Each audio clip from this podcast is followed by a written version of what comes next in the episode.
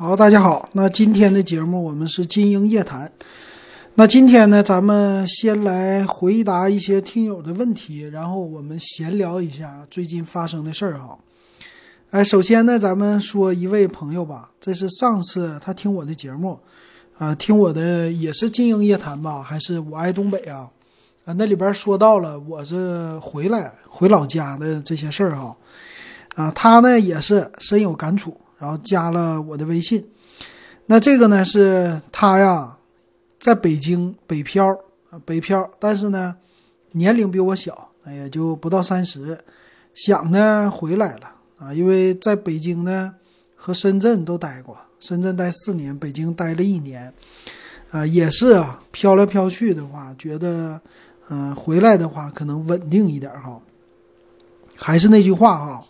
其实这个就是一线、二线的这种城市，我当时的感觉哈，到现在我也觉得，如果是一个人的话，一个年轻人出去的话，年轻的时候出去长一长见识挺好的，在外边闯一闯，说不定呢，你就在外边小有成就了啊，就留在那儿了。那当然呢，你出外头时间长了呢，也就增长一些见识，但是呢，要看你是哪样的人。啊，有的人呢，他就特别喜欢，嗯，去闯一闯，喜欢这些新鲜事物。但是这个年轻的时候闯得好，闯得不好都不是特别的重要。我觉得，主要是呢，你去开眼界去。那当然了，就是闯得不好呢，你也可以回来啊，回到老家找一份安稳的工作，就踏踏实实的过日子了啊。当然，还有一部分人呢，就是不一定特别喜欢闯。啊，他比较喜欢过一个安稳的日子，但是这样的人呢，你正常在一个二线城市或者说省会城市啊，在这样的城市没什么问题的，只要是就踏踏实实的工作，虽然说赚的钱没有一线城市多，但是呢，存下来的钱和留下来的钱，还有生活的品质绝对不会差的，啊，不会差于一线的城市，只是说有一些。呃，眼界这些东西啊，和一线城市肯定看到的是不一样的。但偶尔呢，出去旅旅游啊，也可以开阔一些自己的眼界啊。所以，那另外一些城市的人呢，可能比较小的城市啊，咱说这个三线、四线了这样的城市的人呢，可以去适当的上省会级的城市，往那边去聚聚堆儿啊，闯一闯，也是。增一下，增大一下自己的眼界啊！同时呢，也是出去闯的好处呢，也是啊，就机会相对来说比较多哈。那这就是基本上这种两条路吧啊，就是说回来的话，也不是说没有不好的地方。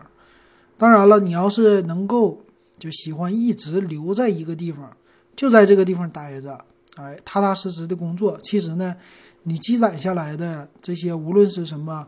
呃，关系也好啊，还是说你的工作也好啊，这个不是说不赚钱哈，兴许还能剩不少钱啊，也挺好的。适当的呢，再出去赚一点外快，呃，这样的话生活呀过得也挺美满幸福的哈。所以这就是我的一个看法和观点。反正我的建议就是，年轻的时候啊，什么事儿都可以想，什么事儿都可以做，但不能违法。做这样的事儿呢，对于你职业也好。啊，用这个时间出去多看一看，这个是非常好的一件事儿。等到了你结婚了，生了孩子了啊，这个时候呢，你就需要稳定了。稳定的时候呢，一个是说养家，一个是说心定啊。这样的话呢，你稳定下来啊，对你的孩子，对你的家庭都是非常有好处的。这时候你在东奔西跑啊，那相对于来说就要顾此失彼。啊，就是说，要么就是忙着赚钱，家里边呢就是照顾的不是那么特别的周到了啊，就这样的啊。所以这基本上咱们算是我的一个小看法吧，不能算咱们中国人的看法哈。呃，简单的说一下哈。行，那再看看下一位的啊，有没有说的？啊，刚才忘说了啊，如果喜欢我的节目。你也有什么问题的话，可以加我的微信 w e b 幺五三，嗯，现在是三块钱入我们电子数码点评的群，马上还有十五个名额吧，十五个名额我们就开二群然后涨到五块钱入群了啊。这个开二群呢，我还在想，我说我得把咱们之前的，呃，经常活跃的一些听友啊，给他引到二群，要不然新来的小伙伴就那么两三个人在群里边，他也说不上话呀。我们这群的活跃度还是很重要的啊，每天咱们唠唠家常，大家呢都喜欢数码，这样的人在一起呢，有共同的话题，有意思哈。啊，咱们这个群呢，原来是微信群是五百个人，但是呢，我们就四百个人，主要是为了管理方便啊。现在确实有一些这种，如果人太多的话，管理非常的不容易哈。然后下一位听友呢，他是青木啊，他是听了我的节目以后啊啊比较有感触，他比较喜欢研究历史，啊，他是什么呢？学习传媒的。在大学里，现在是研究生啊，所以呢，他给我留了言，咱们俩聊了聊天儿哈，挺有意思。我这也是头一回呀，你看做节目，我这个纯粹就是玩儿啊，就是做节目玩儿。你说现在啊，呃，听相声的话，听郭德纲的相声，然后于谦儿、于大爷，人家不说他的爱好是三大爱好：抽烟、喝酒、烫头吗？啊，他那个。其实他喜欢动物，是吧？他喜欢玩儿。平时的主业呢就是说相声，现在副业呢，你要听喜马拉雅呀，他又有签儿道啊，有这节目，没事唠唠嗑。现在呢还演演电影啊，还有养动物，是吧？养动物养成个专业的了，整的动物园什么的，整的不错的。现在呢说还出白酒了啊，喜欢喝酒的事儿。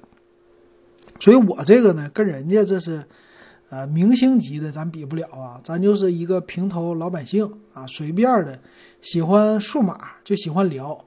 哎，我看了很多这些评论哈，挺有意思的。有的人说你是个什么人呢？你算是个你算是个啥呀？你在这说一天胡说八道啊？有这么留言的，还有的呢说你说的挺好啊。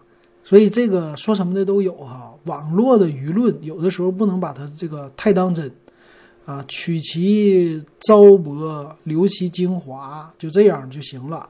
别人夸你呢，你就美滋滋的接受；别人损你呢，或者说你啊，这些你就当没看见啊。所以有的时候，哎，他要是那个 评论的评论不好的那个太多了啊，有段时间我都不看了啊。这有一段时间呢，大家说的话都正常聊手机。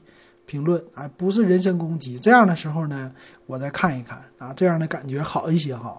因为啥呢？这个中国还行，中国的明星啊，还是说一般人呐，对于网络暴力还是挺看得开的。但我发现韩国呀，这个国家有一些人，他们就是明星，好像压力比中国比较大哈。最近不是有一个小年轻的。嗯，挺年轻的吧？一个女演员，他们的韩国的不又那啥了吗？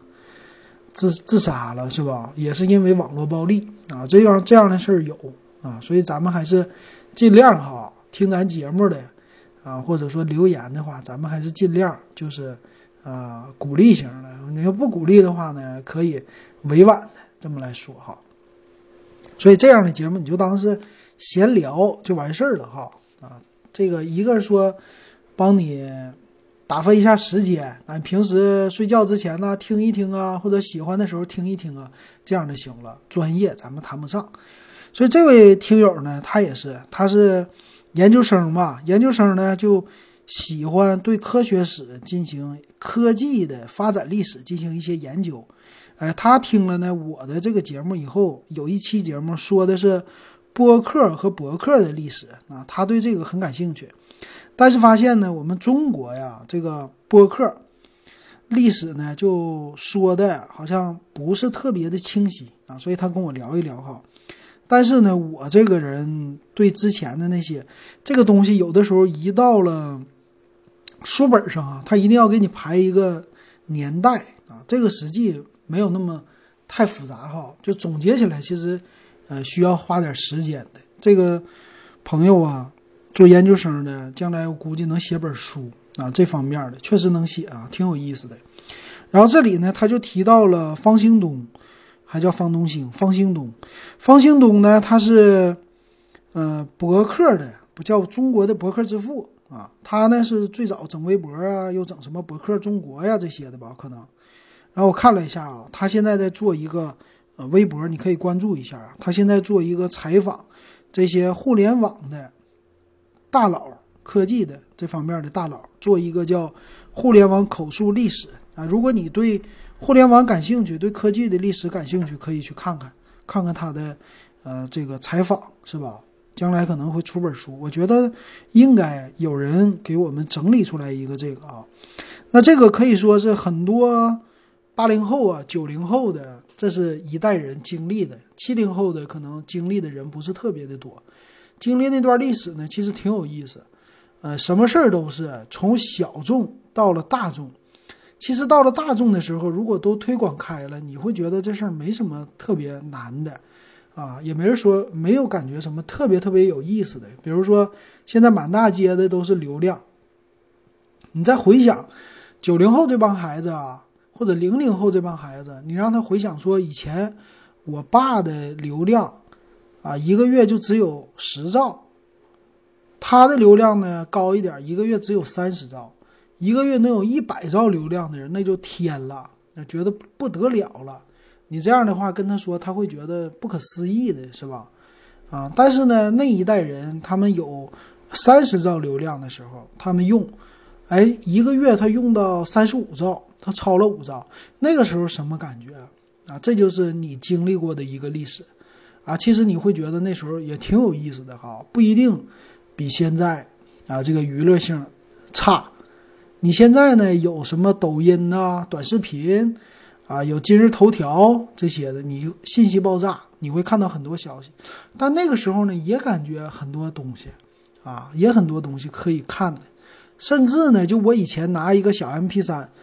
这个屏幕呢，就指甲盖那么大，对吧？零点五英寸，连一英寸都不到。哎，我拿它也能看小说，啊，你你想想，那么小的屏，一一共就三行字儿，一行就说六个字儿啊，那就挺多了。M P 三，哎，也能看。但是呢，我觉得挺有意思。我记住的不是说这个设备多么的简陋，我记住的是我看的那本小说的内容。哎。我还是能记住的啊，我觉得挺有意思的。我那时候看的是一个非洲的探险的故事啊，挺有意思的，挺好玩。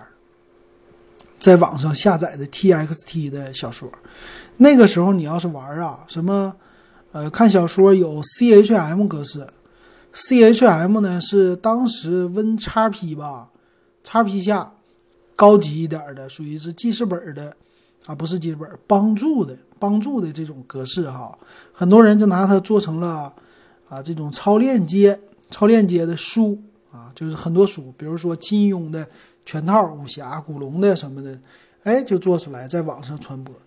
哎，那你说和现在的这些书，你看起来内容是一样的啊，没什么区别。哎，这就挺有意思。后来呢，又出来了一英寸和什么一点五英寸的这种 MP 四啊，MP 三升级了，MP 四了。也是一块屏幕啊，可以说是当年的 iPhone 的鼻祖。我觉得 iPhone 的鼻祖或者 iPad 的鼻祖啊，怎么的呢？设计特别简洁，就一块屏幕，你别的没了，按键都在机身的周边。哎，就这种感觉哈，也挺好。一点三还一点五寸的这屏幕呢，我也能看电影。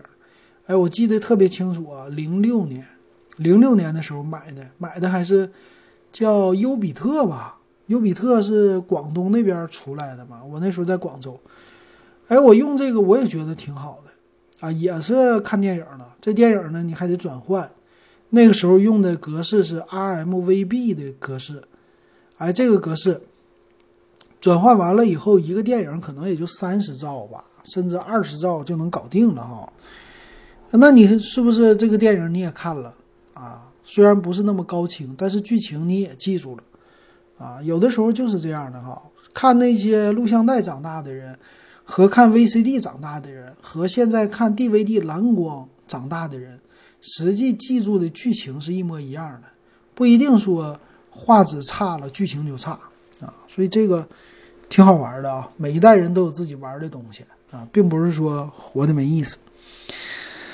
啊，这就是历史哈，所以他研究研究这个挺有意思的。回想一下这个呢，我希望他整本书啊，写本书的话，给我看看。哎，说到写书啊，也挺有意思的。其实这个研究研究啊，就亚马逊的历史，你找一本这样的书来看看，也挺有意思的啊。亚马逊呢，它是可以让你出书的啊，就是在啊亚马逊的官网上，你可以发行电子书啊，这个咱们国内还没有单独的啊。挺有意思的，行就不多说了啊。然后下一位，下一位呢叫 Miss 没毛病，他说呢，我想买款手机，前几天看好了荣耀九叉，昨天朋友推荐华为 nova 五 i，看见视频才知道这机器不怎么样，现在很迷茫，不知道买什么型号的手机，价格呢是一千五到两千左右的。那我就给他说了嘛，我说一千五到两千的话，九叉和 nova 五 i，要是我我都不买，这俩手机呢都没有做到什么性能均衡，就不是说传统意义上的性价比啊，或者说水桶机，呃，为什么这么说呢？它都是某一方面啊，相对来说处理器啊，它显得比较好哈，麒麟八幺零，外观呢好。但是呢，摄像头啊，啊这些稍微差一点。他们都有两个版本，啊，荣耀的九叉和华为的 nova 五 i 呢，它都有一个 Pro 版。哎，这个 Pro 版呢稍微贵了一些，贵了几百块钱，都过了两千块了。哎，它的那个还行，就总体来说，嗯，按照水桶的这种理论啊，它还是比较均衡的。这些参数看起来，但问题也有啊，就是价格稍高，有点贵。但是呢，后来我跟他聊了聊哈，他就是喜欢华为的啊，就愿意支持华为，那你就没办法了啊。要不然的话，就这个价位，我首推的应该是 realme，realme 呢现在啊，vivo 的啊，这是 OPPO 的，OPPO 的牌子确实是啊，性价比做的确实挺好啊。但是呢，如果不喜欢这个品牌的话，那就没办法了啊。如果我现在也是。就这个想法啊，告诉大家，就这观点吧。如果你喜欢华为的品牌，那别管多少钱啊，你就在这个品牌里挑吧，啊，能接受的就完事儿了。现在华为的品牌呢，真正我觉得值得买的，也就是顶配的，啊，就是它的 Mate 系列，或者说 P 三零 Pro 系列这些的顶级的，这个你拿出去呢，你跟别人能有一拼啊。比如说拍照啊，比它不比苹果差。还有呢，就是面子也够啊，这是算是顶级的了。但是到下边呢，这些啊，呃，可以说很多呢，保值率也是很差的。还有一个问题呢，就是整个的均衡程度也不是特别好。好就好在它的品牌现在比较叫的响啊，也就是这个了。所以相对于来说的品牌的溢价太高。那这样的话，如果品牌溢价高呢，你买个两千块钱以上的。啊，你稍微品牌溢价高一点，你接受行，但是买个一千五以下的，我这个东西就是用，我当然是花越少的钱，买越好的配置，这样的话越实用了，对吧？毕竟你钱在这儿的啊，我想没有太多钱的人，那我就买个实用的东西。这个时候呢，你看的就不是品牌了，你应该看的是性价比，谁的实用。谁实用，谁能用的时间长，我买谁，啊，这是需要选机的一个我的一个想法哈，啊，啊这就是给他的一个回答。那个时候，我当时当时就给他回答了。行，那再看啊，还有谁？还有下一位是重培奇啊，这以前咱们的听友哈，他说：“你好，能说说 iOS 十三的系统吗？”啊，这个。iOS 十三呢，我已经升级了啊，也是第一时间就给升级了。升级以后呢，怎么说呢？这个最近哈，我今天就想说一说两个系统，一个呢就是 iOS 的十三啊，这个不主要，主要来说我想说的是小米，小米的米 UI 十一啊，它确实有一些功能挺好用的哈。那简单说一下这 iOS。十三呢，在今天我看新闻呢，今天是十月十八号嘛。今天的新闻上看呢，现在叫呃最近四年的苹果出来的手机啊，升级 iOS 十三的百分比已经达到五十了吧？啊，就升级的人非常的多哈。那这个十三呢，比起来之前的十二啊，确实有一些比较好的地方啊。首先第一个呢，就是它的优化啊，比如一些图标的优化做的比之前呢小了啊，就更可爱一些了吧？就这种的感觉哈，更圆润一些。那之前呢，我我有一个手机是 iPhone 七，iPhone 七呢，我用的是 iOS 的十二。啊，这个因为是日版有锁版，啊，最近不是说漏洞的问题吗？给封了嘛？那我就没升级，没有升级到最新的 iOS 十三，主要就是怕它，怕它就，啊，这个漏洞的问题，它就不能激活了。不能激活的话，你这个手机不就变砖了吗？还得麻烦哈，我就不愿意折腾了。那另外一个是 iPhone 七 Plus 美版。啊，所以它升级到 iOS 十三了。那为什么我建议的话是能升级就尽量升级哈？这首先来说呢，它差的最大一个就是夜间模式啊，有黑暗模式。这个最近呢很火，这模式啊，在之前的电脑上，在 Win 十啊，然后 Mac 系统啊，最开始好像 Mac 先出来的吧，能根据你的呃早晚，比如说白天和晚上，它把你的壁纸给你更换。啊，这个是 Mac 系统先出来的，现在呢，Windows Win 十也开始学这功能。到了手机上呢，它就是，啊，这个背景的图片啊，到了晚上的时候它会变暗，啊，会来配合你的，就是为了让你的护眼吧，啊，但是呢，整体的感觉比较智能。还有一个就是刚才说的啊，整体的图标呢比之前的系统都变小了，啊，这个是有一点有意思的啊。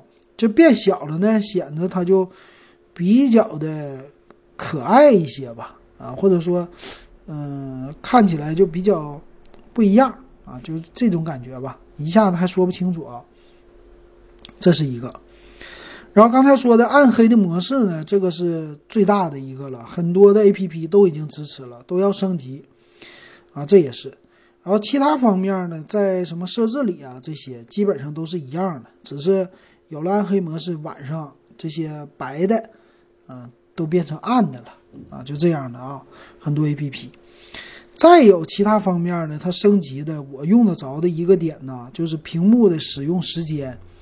屏幕使用时间呢，比之前呢给你分析的更多了啊，能看出来你一天用，不仅是一天用多少小时你的手机，而且呢，它有一个表格，表格现在做的就更清晰了。啊，它就是有每天的时间呢，每周的时间呢，啊，你这个每天和平均的每周的时间做对比，而且呢，每一天你都可以看到，啊，每一天的这个时间，你用了多少时间都能看到啊，这个挺好的啊，能看看你平时用手机是上午用的多，还是下午用的多，还是半夜用的多啊，这个。呃，对于分析你自己啊，这好像是帮助你来减轻手机依赖症吧？啊，应该是这样的。然后我呢看的比较猛啊，我这个他不光是看看一个星期啊，能看一周。所以我呢，他每一周都有平均时间啊。你比如说我这一周呢，呃，平均的时间看这个 iOS。十三的带十三的这款啊是 iPhone 七 Plus，这我主力机型啊，平均差不多一天得是六个小时吧，平均一天，然后最高一天都是八个小时啊，就这种的，少的话呢，一天可能是两个多小时，所以平均下来啊比较多，平均下来的话就是，呃，我看看啊，今天我就用了四个多小时，所以平均下来差不多得有五六个小时了。然后用另外的手机呢，没事我还得用用啊，所以这个两个合在一起，基本上我这一天都在用手机，啊，一天八小时肯定是够了哈，啊，其他方面呢就没有什么特别的，我觉得特别特别不一样的地方了，只是呃很多的应用商店都升级了，然后进来的话呢，他会告诉你说，嗯，除了。就是让你什么通知啊，新安个 APP，同意通知啊，还有一个同意打开蓝牙啊，就这样的功能，别的我暂时还没有用到哈。反正都是一堆升级。行，那这是给你的回答啊，咱们接着再回答下一位。下一位呢是，呃，周杰这位听友，他说老金，国庆的时候在京东买了一部红米 K20 Pro 尊享版，用着还可以，就是有点压手。今天京东那边打电话来说可以买一个三年的全保修，四百一十九元，有点纠结，不知道这个红米的质量怎么样。如果这个手机三年内修一次，肯定不止这个钱。不知道红米的质量能不能扛三年？我想说的是呢，这个四百一十九不用买啊，这个没啥用，而且是京东给你打电话的啊，所以说不是官方保修啊，是京东提供的一个，嗯，算是第三方的服务吧啊，这个是很多。那其实呢，官方的我今天还特意看了一下啊，你你如果买的话。比如说你在官方买红米的 K20 Pro 尊享版，现在最高配的啊，它的价价格就不变了，就是两千九百九十九了，十二加五幺二的版本啊，下单减两百。那这个呢，它写着啊，它有三种保，一个是呢叫意外保障，一个是碎屏保，一个是延长保修啊，延长一年。那你看呗，这些呢，你如果全点上的话。啊，全点上的话就是意外保，再加上延长保，这两个呢加起来是，呃，两百四十九加六十九，三百多块钱啊。那基本上我觉得，呃，两年这一个手机就够了啊。正常用三年肯定不成问题，但你只要你保护好，我觉得第一年你的手机不摔掉地上碎了的话啊，正常里边的东西一般都不会坏的。只要第一年不坏，到第二年基本上也不会坏的。手机呢，它是一个集成度非常高的一个设备，它分几大块啊？电池是一大块，屏幕一大块，还有一个呢就是主板。这个主板上呢集成一些东西，但是主板呢并不是那么特别的大。主板上呢主要来说就是集成的处理器、内存，就这些东西。另外呢，摄像的模块这些基本上都是不会坏的。啊，所以最大的你的手机出不来问题的，用三年的话，第一个最大的问题就是屏幕可能会碎啊，这个是取决于每个人是不是掉地上，使用的环境啊，这种也有解决方案，就是带个套，呃，这个是返修率最高的地方了啊，维修的，还有一个就是电池，电池呢的问题就是老化啊，别的没有了，就这两个啊，现在一般手机就遇到这两个问题。你要说质量不好，基本上嗯不太多啊。这是给你的回答。好的，那再看看有没有人问啊？这两天加群的人还是挺多的哈。嗯，看了一下，行，那基本上就没有了啊，基本上没有人提问了。嗯，对，行，那再看一下微信公众号啊。咱们上次有听友说你这微信公众公众号。广海兄问的说：“这个公众号是不是不用了啊？”并不是，只是最近很多人都没留言，我也没看了。我们的微信公众号呢是搜索“电子数码点评”就可以关注。最近呢，我发了两篇文章啊，没事儿我也发点文章吧。现在除了录节目以外，我也开始在今日头条上发发视频、发发文章啊，就是为了蹭点流量，嗯。自媒体嘛，咱也是慢慢做的内容多一些吧，就这种感觉。所以发一个文章呢，我可以同时在今日头条、哔哩哔哩，还有微信啊这三个平台都可以同时发哈。所以微信公众号就这么的，慢慢的我给它再激活啊，就这个意思。所以你微信公众号也可以给我留言啊，这个免费啊。那广海兄呢，他提的问题，他说。呃，聊聊望远镜呗，适合出门旅游用的，主要是放大倍数和口径选多大的合适，品牌倒是好说，就那么几个。哎呀，这个问题提的太专业了，望远镜这个啊，我自己没有研究啊。望远镜呢，因为我也没有什么需求啊。在国内来说呢，望远镜，我我就小的时候玩过哈。小的时候呢，是家长给买的。那那个时候不是喜欢当兵嘛，啊，喜欢打仗嘛，是吧？啊，那个时候就是啊，什么家长给你买个塑料的望远镜，能能看一看，看看远点儿。后来呢，就是家里边出去，他们喜欢看球的人啊，在去看球的看台上有卖的，还有就是老老爹呀出去玩儿，嗯，买的。出去旅游的时候，以前呢，出去旅游的人啊，特别喜欢买望远镜回来，我不知道为啥，啊，有的那种小望远镜，啊，这能那个缩放的，还有的买那种大的望远镜。然后，如果你是去什么俄罗斯，什么俄罗斯一条街呀，那地方卖望远镜的也特别的多，啊，说什么俄罗斯产的望远镜啊，特别的好，怎么的哈？然后后来呢，我就是看了一些什么文章吧，文章里介绍说，当年什么日本侵略的时候，日本的那些士兵的军官呐，呃，这个在自己的胸前都挂一个望远镜，那个是自己花钱买的，那个望远镜呢都特别的贵，在在当时他们来说啊，所以就拿它当宝贝，平时都盖上盖儿，啊，在在打仗的时候再用哈。所以这个望远镜到底怎么样，好不好？我真不太懂啊。但我看了一下京东啊，多钱的都有。嗯，我就想问，说你这个望远镜你买了以后你干嘛啊？主要是看你干嘛。你说户外去旅游，对吧？旅游的话，你是看什么呢？啊，看什么景色吗？看远处的一个景色吗？这个一般我在旅游的时候很少遇见吧。很多人的话。他其实很多的需求啊，都变成了手机，手机就是最好的望远镜，而且呢，所见即所得，马上呢，手机就可以把你啊看到的内容给拍下来。很多人都拿手机当望远镜了，包括有一些看不见的人拿手机都当放大镜了。所以现在的这些望远镜的需求啊，我觉得稍微就弱化一些了哈。然后我看了价格呢，多少钱的都有啊，真便宜。现在这种便宜的小望远镜啊，都四十多块钱还有单筒的，一两百块钱也很多。高级一点的呢，就是品牌的啊，尼康的，两千两千四百多块钱，这是高级的了。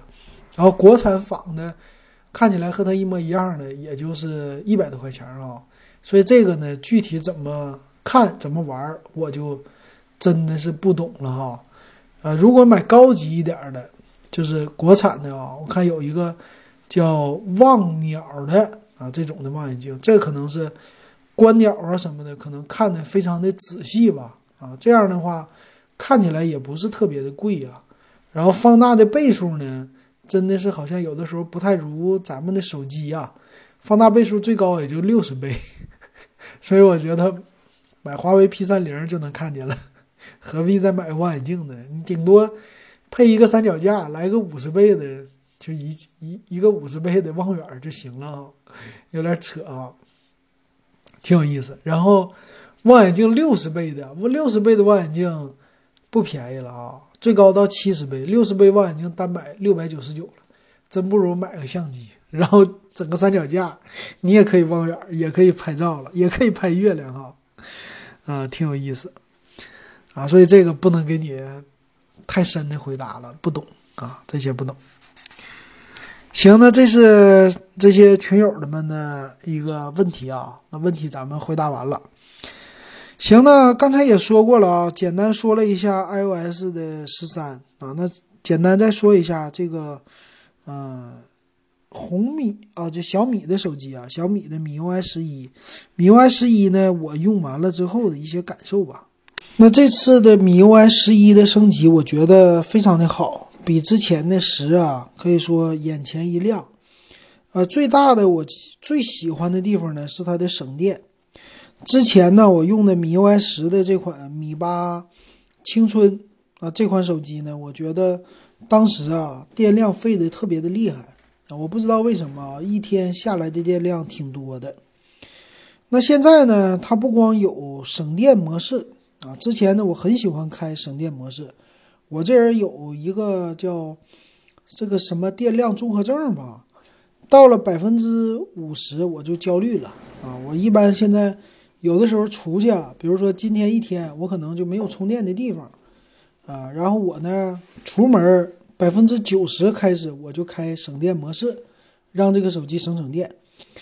那现在呢，它在电池和性能的这个菜单里呢，进去以后啊，它有一个除了省电模式之外，它还有一个超级省电模式啊，这个我用了用了啊。它这样的啊，它有一个预估啊，就普通模式呢，你可以比如说我现在剩百分之七十三的电量。啊，他告诉我，你可以继续用二十一个小时十一分钟，用省电模式呢，你就能提高到三十二个小时三十二个半。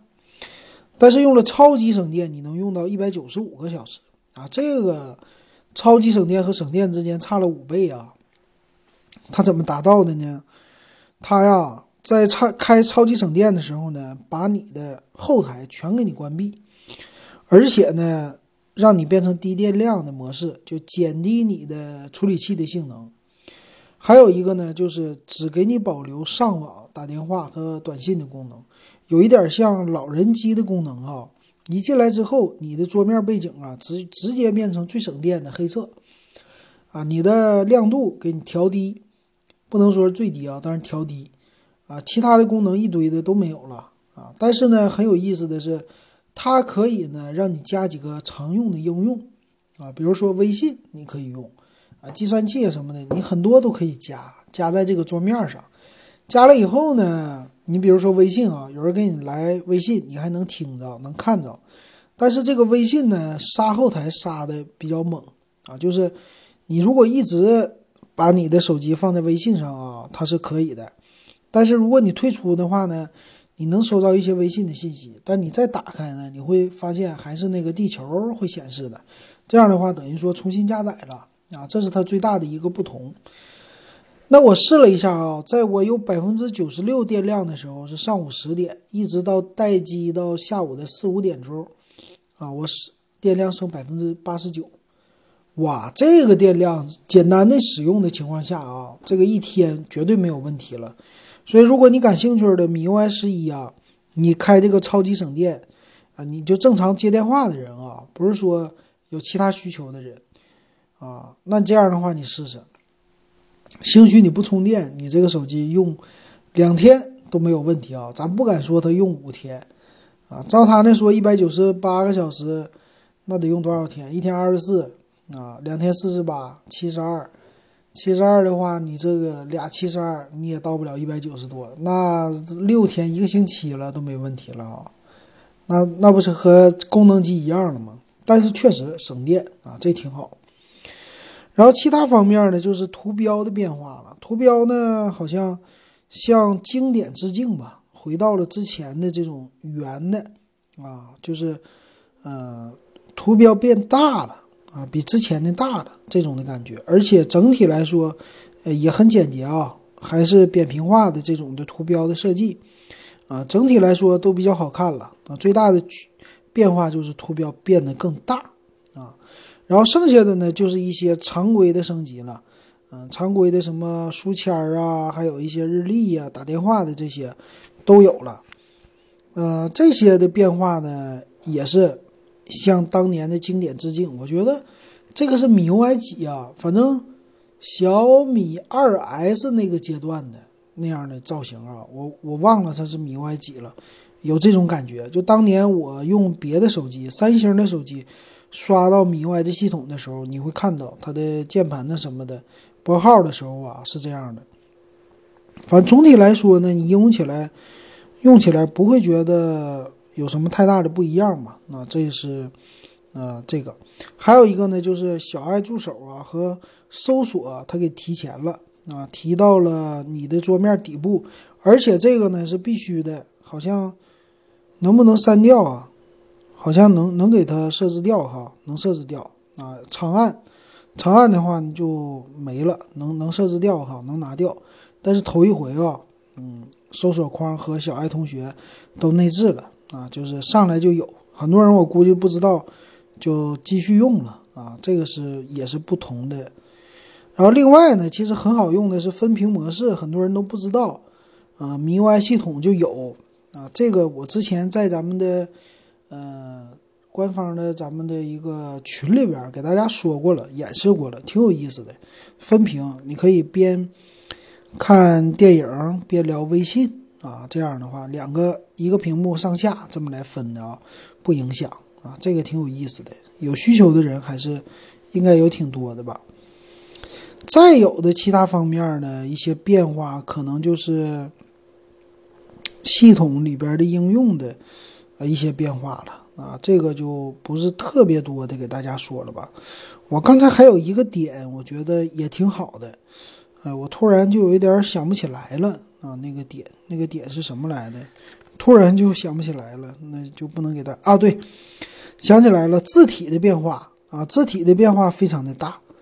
之前的那个字体呢是比较算是比较轻啊，现在的字体比较重啊，就是加粗了的黑体。这种的感觉哈，然后它也加入了像苹果一样的屏幕的使用时间，也是有一个七天的平均使用时间和总时长，还有呢解锁的次数，今天的使用时间。那这个像 iOS 十二、十三，向它看齐了。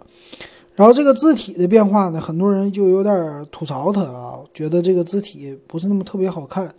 但我觉得呢，看习惯的话。总体来说还是挺好的啊，就看得很清晰，比之前清晰多了啊，这种的。然后像 iOS 十三的这种的暗黑的模式啊，这个好像，嗯，我没有看到啊。深深色深色的模式有啊，深色模式有啊，现在能开启，我知道了，能开启。但是，嗯，和 iOS 的背景呢什么变化的不多。但是深色的模式它是有的啊啊，也是能够晚上稍微让你省省电，还有保护眼睛啊，这个挺有意思的啊，可以设置出来。呃，还有什么呢？没了，基本上这就是我用的这种感受了啊。所以我最喜欢的就是它的省电模式。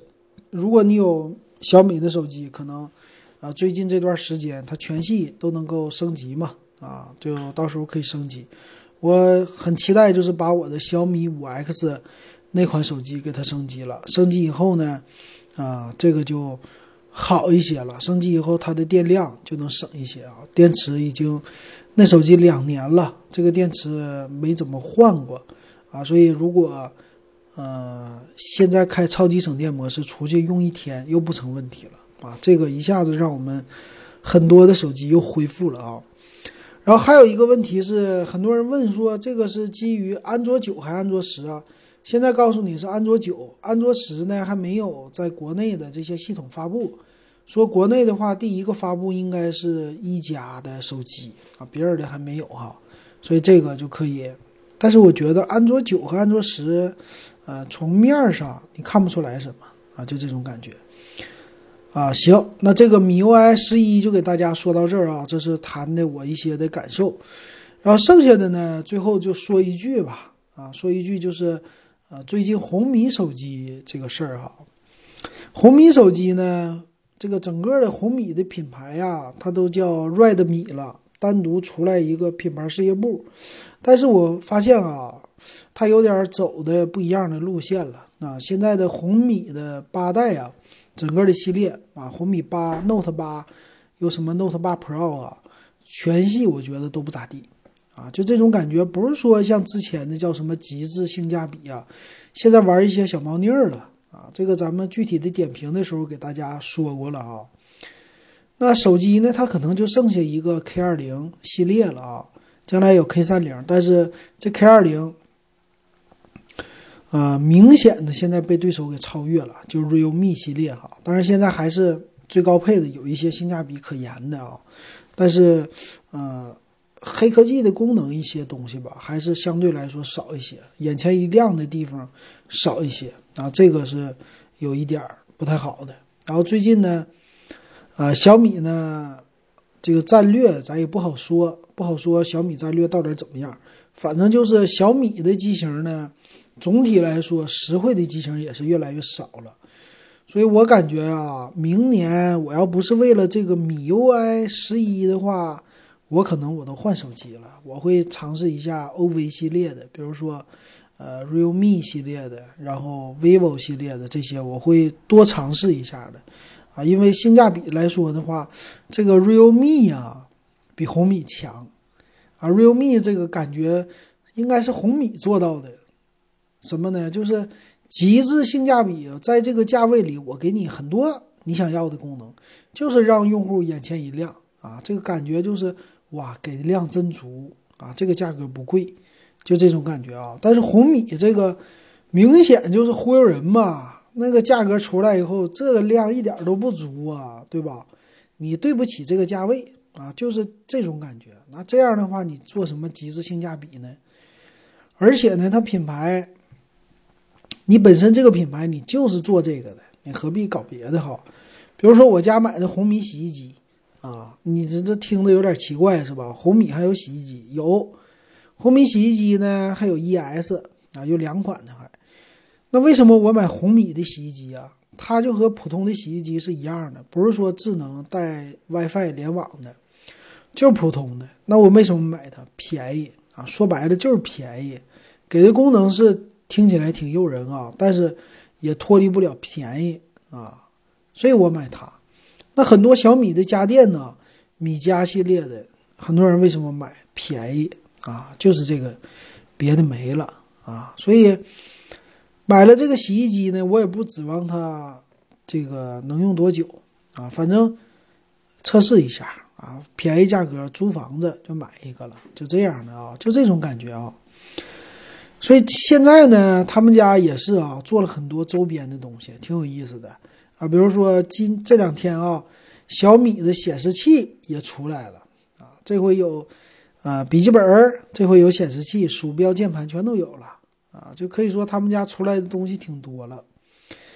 那这个显示器呢，看了一下啊，它有三十四寸的带鱼屏的，就是大宽屏的，啊，上下的比较窄，大宽屏。还有呢，二十三点八寸的这种小屏的，啊，就二十四寸呗，一零八零 P 的。这售价呢六百九十九啊，价格很低。然后是一个超窄边这种屏幕，整体的颜值不错。啊，价格呢？我看了一下啊，其实和一些其他品牌比啊，这个价格也不是，呃，算是特别便宜的哈。啊，和一些什么大的品牌，咱们说，呃，一线的国产品牌，比如说优派、AOC，啊，还有其他的一些，这个价格都一样，包括飞利浦，可能就三星啊，有一些的稍微比它贵那么一点儿五十一百的，也就这价了。那你要是国产的再低端的一点的品牌，什么微软之星啊这些，之前没听说过，但是最近都比较火的，四百九十九就卖了，分辨率什么都一样。所以这个小米玩这个呢，跑跑量，中间还是能赚到钱的啊，挺好玩的。反正现在我是不太能看懂小米的战略啊，他们的周边的产品发布的越来越多啊，包括那个小米有品，小米有品里边的。爆品也挺多呀，爆款都是什么众筹的啊？一个剃须刀，这不是小米有品家，就是小米的这种直系的，嗯嗯，链条的企业的发布的。但是呢，啊，价格很便宜，五十多块钱，五十五吧，就能买一个剃须刀，还三个头的，哎，多了一个选择，哎，就找这个性价比推出之后啊，就能够。呃，怎么说呢？引起很多人的共鸣吧，啊，就这种感觉啊。我说 整的挺好的啊，值得学习。行啊，这是今天的节目，就给大家说到这儿吧。啊，这个金鹰夜谈啊，有机会欢迎大家多留言，咱们再给大家多唠唠啊。行，那今天咱们就到这儿。